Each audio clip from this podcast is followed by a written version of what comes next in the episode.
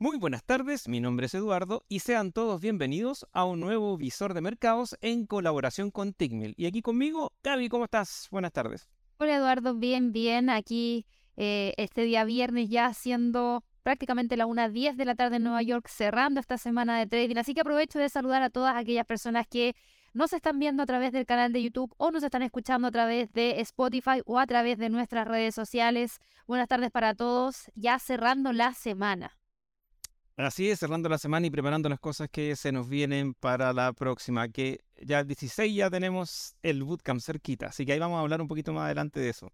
Pero antes que nada, les quiero hablar de el broker colaborador, que es Tigmil, que ofrece acceso a más de 180 instrumentos con algunas de las comisiones más bajas del mercado, dentro de las cuales se encuentran acciones, criptomonedas, forex, índices, bonos y materias primas. Las plataformas de trading ofrecen una de las ejecuciones más rápidas de la industria, promediando 0.20 segundos en promedio por operación y sin recotizaciones.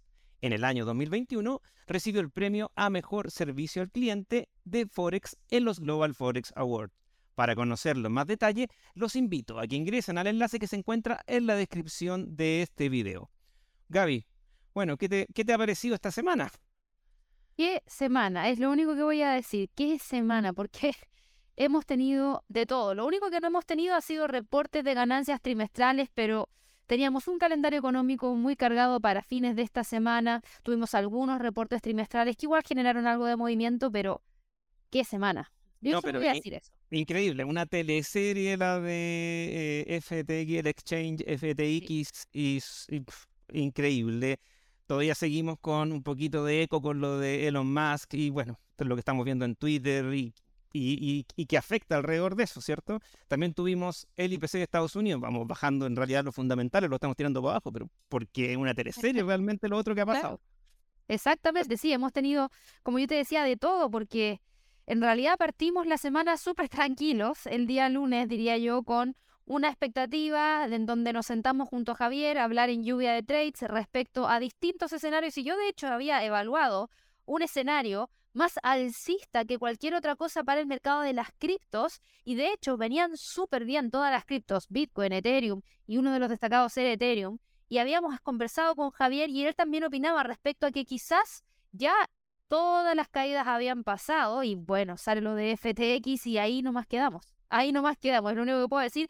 Lo bueno es que siempre evaluamos dos escenarios de trading en cualquiera de todas las oportunidades que nosotros eh, evaluamos en los gráficos, así que si no se gatilla una, se termina gatillando la otra, pero igual, a mí me dejó literalmente con la boca abierta porque no lo esperaba. Sí había leído un poquito de el artículo de CoinDesk, pero nada más que eso. O sea, yo no pensé que realmente fuera así. Bueno, aquí vuelvo a repetir, cuando el río suena es porque piedras trae los rumores últimamente han estado, pero convirtiéndose en realidad en todo sentido. Lo hemos visto en las últimas, yo diría que cuatro semanas, prácticamente un mes, en donde hemos escuchado, no, es que hay un rumor de esto y después, ¡pum!, sí, era verdad. Meta, por ejemplo, partió el lunes con un rumor de que el miércoles iba a despedir una gran cantidad de plantillas y sí, llegó el miércoles con un despido de una gran cantidad de personas de su plantilla. Hace un tiempo atrás teníamos a China con el rumor de que iba a relajar las políticas de COVID-19.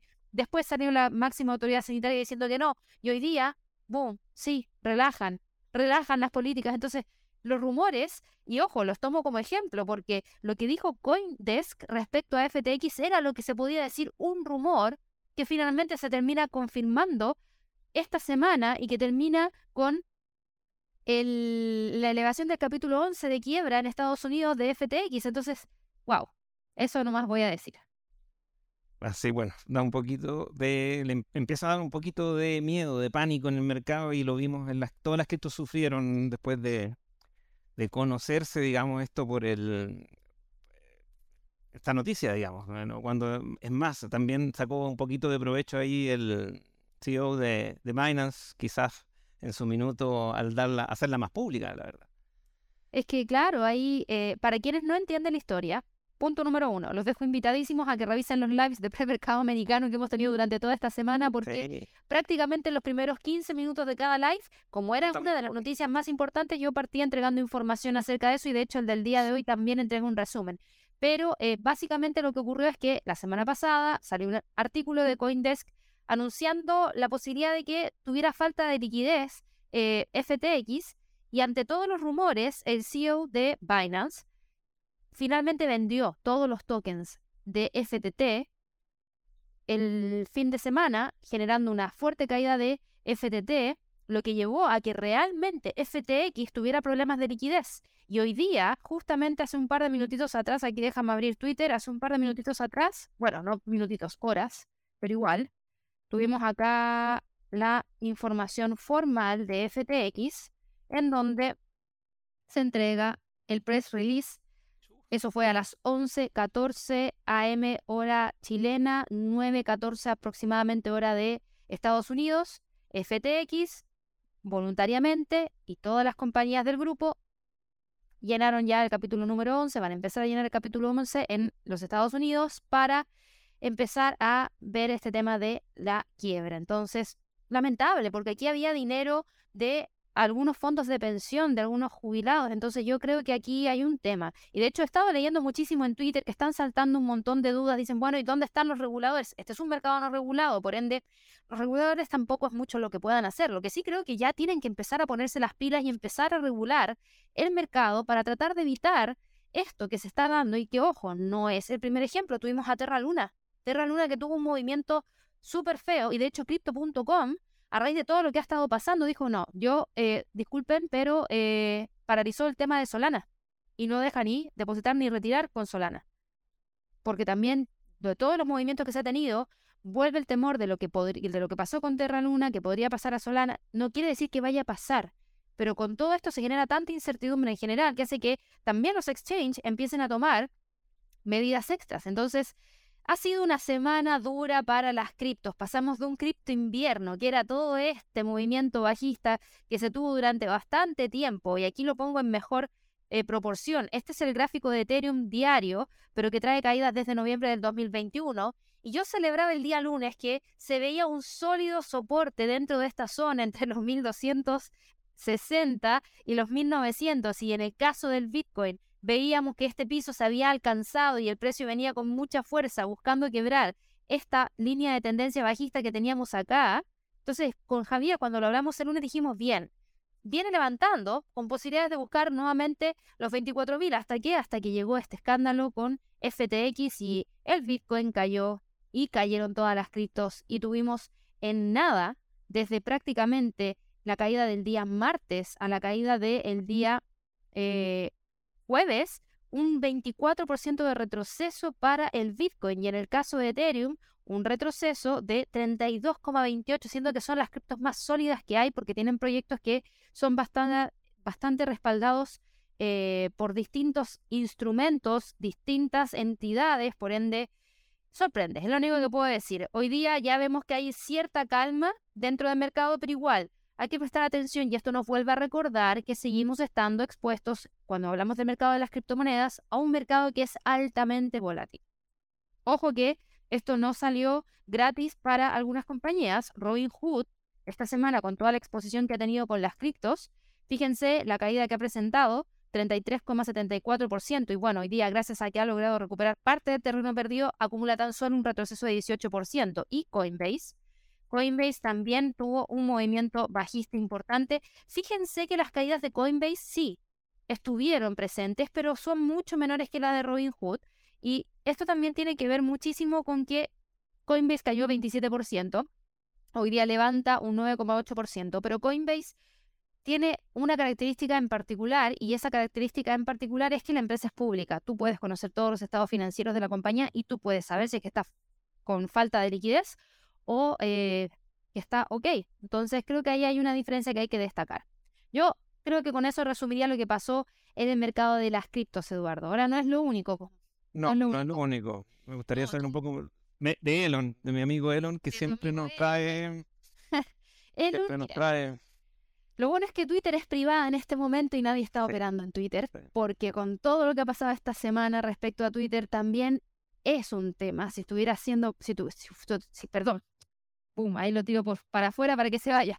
Em, si es que fuese todavía una empresa pública, yo creo que la volatilidad hubiese estado vuelta loca esta semana porque entre la cantidad de despidos que se hizo, además de la cantidad de despidos que se hizo, Después llegaron correos a personas que se había despedido que decían, no, no, fue un error, el envío, el correo no te tendría que haber llegado a ti, así que por favor vuelve al trabajo.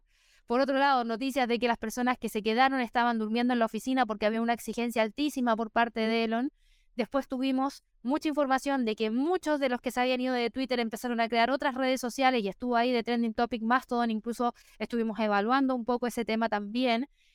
Y hoy día, hoy día, como si todo esto no fuera suficiente, Elon ayer tuvo la reunión semanal los días jueves con todos los empleados y dijo que no descartaba la posibilidad de quiebra porque la compañía estaba perdiendo mucho dinero y de hecho las ventas que hizo de Tesla en las últimas jornadas, el viernes de la semana pasada, el lunes y el martes, fueron para salvar a Twitter.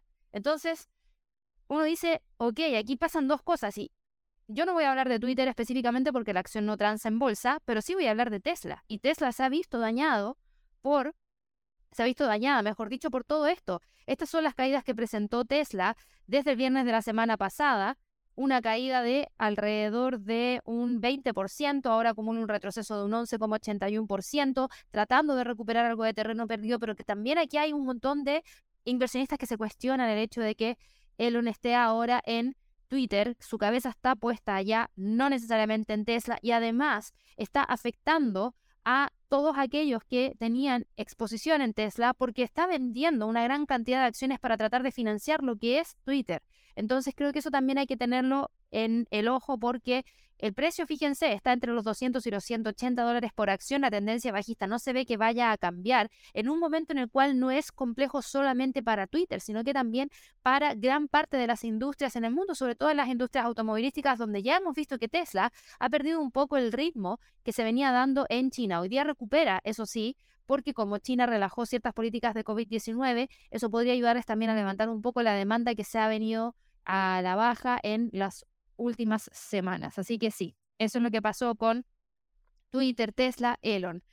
Ahora, también tuvimos un calendario económico súper importante y ese calendario económico nos entregó datos de inflación para Estados Unidos que a todos nos sorprendió de buena manera porque la inflación realmente relajó en Estados Unidos, quebrando la barrera del 8% en términos generales y anuales al publicarse en 7,7% y también vimos una caída en la inflación subyacente y eso entregó mayor optimismo dentro del mercado accionario. Tuvimos un rally alcista que de hecho todo el mundo lo vio ayer y si no lo vieron no sé dónde estaban porque el Standard Poor's subiendo 5,79% y el Nasdaq subiendo 7,73% fue a raíz de lo mismo.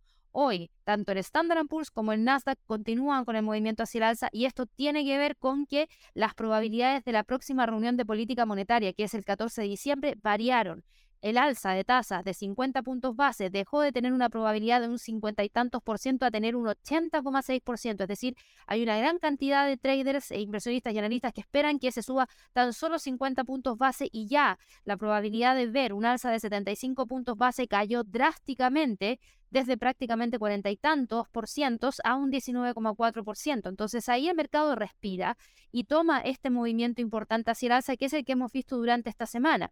Esto ayudó a una gran cantidad de acciones a recuperar terreno perdido y aquí voy a hablar específicamente de Meta, que en las últimas dos jornadas ha logrado recuperar bastante terreno perdido, subió 12,81%. Meta partió el día lunes 7 de noviembre con un movimiento alcista de 6,53% por los rumores de que iba a despedir a una gran cantidad de la plantilla de Meta para poder liberar costos y así tener un flujo de caja un poquito más flexible. Finalmente esos rumores se concretaron el día miércoles y en la apertura tuvimos un salto de 5,18% cuando se confirmó que el 13% de la plantilla de Meta perdió su trabajo. Esos son alrededor de 11.000 personas, lo que es bastante y lamentable para esas personas, pero para Meta, pensando en la compañía en sí, significa una liberación de costos bastante importante. Desde ahí el mercado empezó a reaccionar de manera positiva y nos había dejado por sobre los 100. Con el dato de IPC de Estados Unidos, el mercado continuó moviéndose hacia el alza. Hoy día, con los datos de, de inflación, de crecimiento del Reino Unido, también se tuvo mayor optimismo y por eso sube 2,21% y está cotizando en este momento en 114,37. ¿Y por qué está subiendo después de los datos del Reino Unido? Porque hoy el Reino Unido nos entregó esta cifra de Producto Interno Bruto. ¿Es una mala cifra en términos anuales? Sí, porque cae de un 4,4% a un 2,4%, pero la caída fue menor de lo que el mercado esperaba, por ende no fue tan malo. Eh, la producción de la industria de la construcción cayó de 6,4 a 5,6%, pero quedó mejor que el 4,5% que el mercado esperaba, entonces eso relaja un poco el sentimiento general del mercado y entrega este sentimiento de mayor apetito al riesgo que finalmente es lo que estamos viendo hoy día para Meta. Y ojo, fíjate, Apple sube un 1,53%, Alphabet sube 2,75%, Amazon sube 4,37%. Y ojo con los 100 dólares para Amazon.